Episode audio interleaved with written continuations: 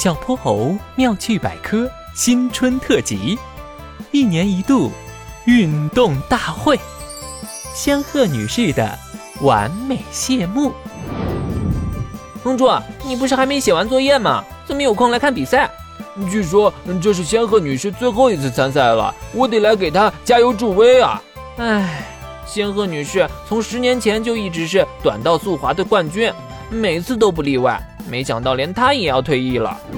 参赛的运动员一个接一个走进场馆，当仙鹤女士的身影出现的一刹那，全场沸腾起来，到处充斥着对她的赞美与祝福。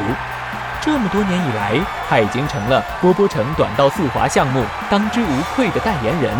仙鹤女士抬抬手，压下大家的声音。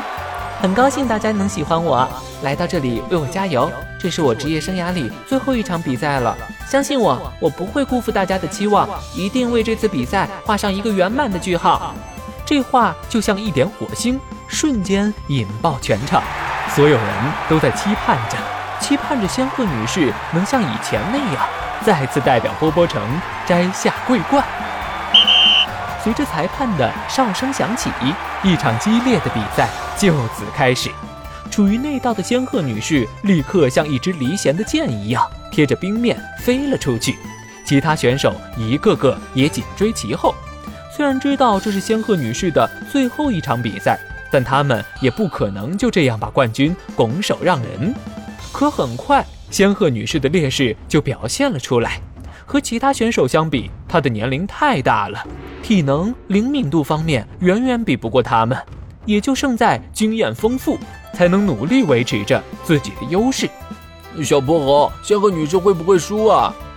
看着后面的选手慢慢追了上来，哼哼猪忍不住为他着急。不可能，仙鹤女士可是拿过好多次冠军的人，怎么可能会输？小泼猴紧紧盯着赛场。耳朵里传来的都是给仙鹤女士的加油声，可这并不能改变现有的局面。眼看离终点越来越近，仙鹤女士和其他选手的距离却还在一步步缩小。难道我们波波城短道速滑的神话要在今天被打破了？她后面的选手也太快了吧！仙鹤女士马上就要被追上了。然而，残酷的现实立刻就告诉其他选手，冠军终究。只能是梦想。快看，仙鹤女士加速了，她甩开他们了。赛场上，仙鹤女士不知从哪来的力气，猛地向前俯冲一截，瞬间，原本已经贴近的两人再度被分开，而他也顺势冲过了终点。激烈的掌声、欢呼声、喝彩声在刹那间响起，波波城的居民们又一次见证了冠军的诞生。当仙鹤女士捧起冠军奖杯站在台上时，全场都站了起来，默默为他们的英雄致敬。感谢大家一直以来对我的支持。虽然我要离开了，但我相信体育精神永远会活在我们心中。说完，仙鹤女士深深鞠了个躬，头也不回地离开了赛场。唉，一场精彩的比赛结束了，以后谁还能像仙鹤女士一样拿到这么多金牌呢？这我可不知道，但是我知道，哼猪，你的作业肯定是写不完了。